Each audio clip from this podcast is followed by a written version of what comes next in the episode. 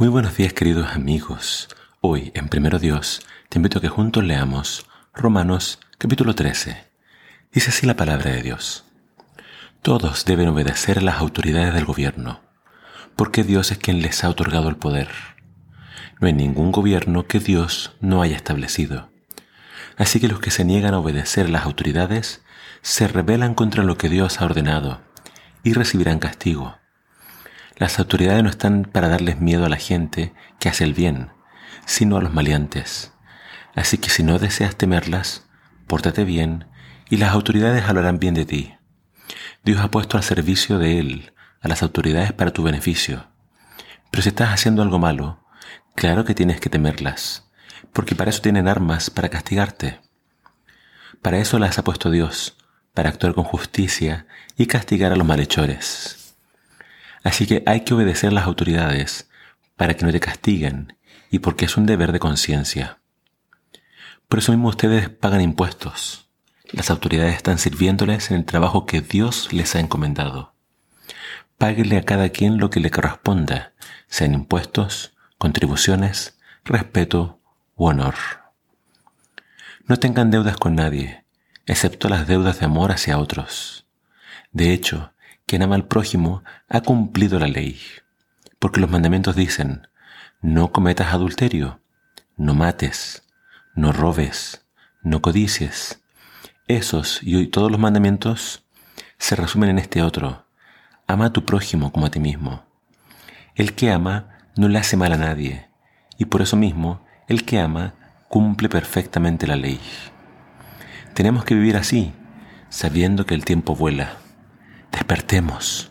Nuestra salvación está más cerca ahora que cuando creímos por primera vez. La noche ya está terminando y el nuevo día despuntará pronto. Por eso dejemos de actuar en las tinieblas y vistámonos la armadura de la luz.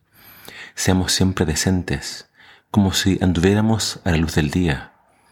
No gastemos el tiempo en orgías y borracheras, ni en inmoralidades sexuales y libertinajes, ni en pleitos y envidias más bien, revístanse ustedes del Señor Jesucristo y no busquen satisfacer los deseos de su naturaleza pecadora.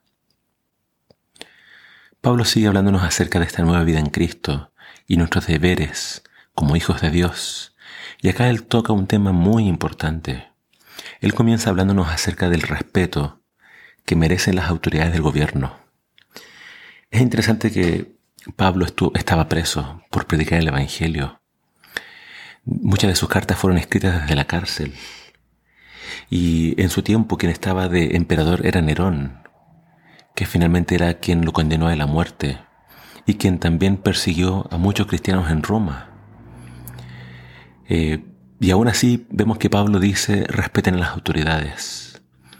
El cristianismo entonces siempre llama a la paz, siempre llama al respeto, siempre nos va a invitar entonces a tener en consideración a las autoridades. Acá Pablo dice, todas ellas fueran puestas ahí por Dios.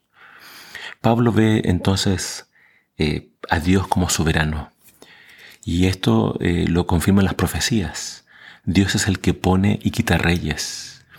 Dios es la autoridad máxima. Y aunque no nos guste, Él pone incluso a personas que pueden, como Nerón, ser despiadadas. Hasta donde podamos, siempre y cuando no, eh, no nos lleve a quebrantar la ley de Dios, debemos respetar las autoridades. Eh, muchos cristianos fueron perseguidos por no adorar al emperador. Obviamente, también la Biblia nos enseña que hay que primero eh, obedecer a Dios antes que a los hombres. Pero, como dice acá, si es que tiene que ser respeto, respeto, pagar las contribuciones, los impuestos, porque ellos están para poner el orden, y si hacemos el mal, ellos nos podrían castigar.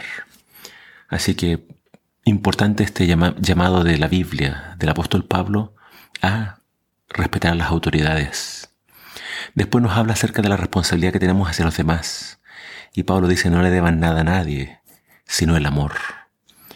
Y acá nos invita entonces a cumplir los mandamientos, porque el que ama al prójimo no lo va a matar, no le va a robar, no va a codiciar, no va a cometer adulterio, entonces acá Pablo también nos invita a guardar la ley de Dios. Y ese es el cumplimiento de la ley, el amor. amemos a nuestros hermanos, amemos al prójimo y así cumpliremos perfectamente la ley. ¿Y por qué tenemos que hacer esto? ¿Por qué guardar la ley? No es para salvación, Pablo lo ha dicho en toda la carta. La salvación no es por obras. Pero una vez que hemos sido salvos tenemos que vivir una vida correcta, una vida ordenada, una vida entonces que honra a Dios.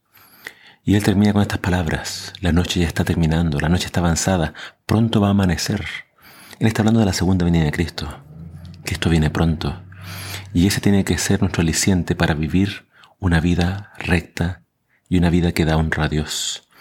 Cuando Cristo venga, que nos sorprenda fieles en sus caminos y no andando entonces en desorden y como hijos de la oscuridad, somos hijos de la luz. Andemos en la luz. No dejemos de hacer el bien. Mantengamos la fe y vivamos vidas que honren a Dios y que realmente sean ejemplares para todos los conciudadanos. Que el Señor te bendiga.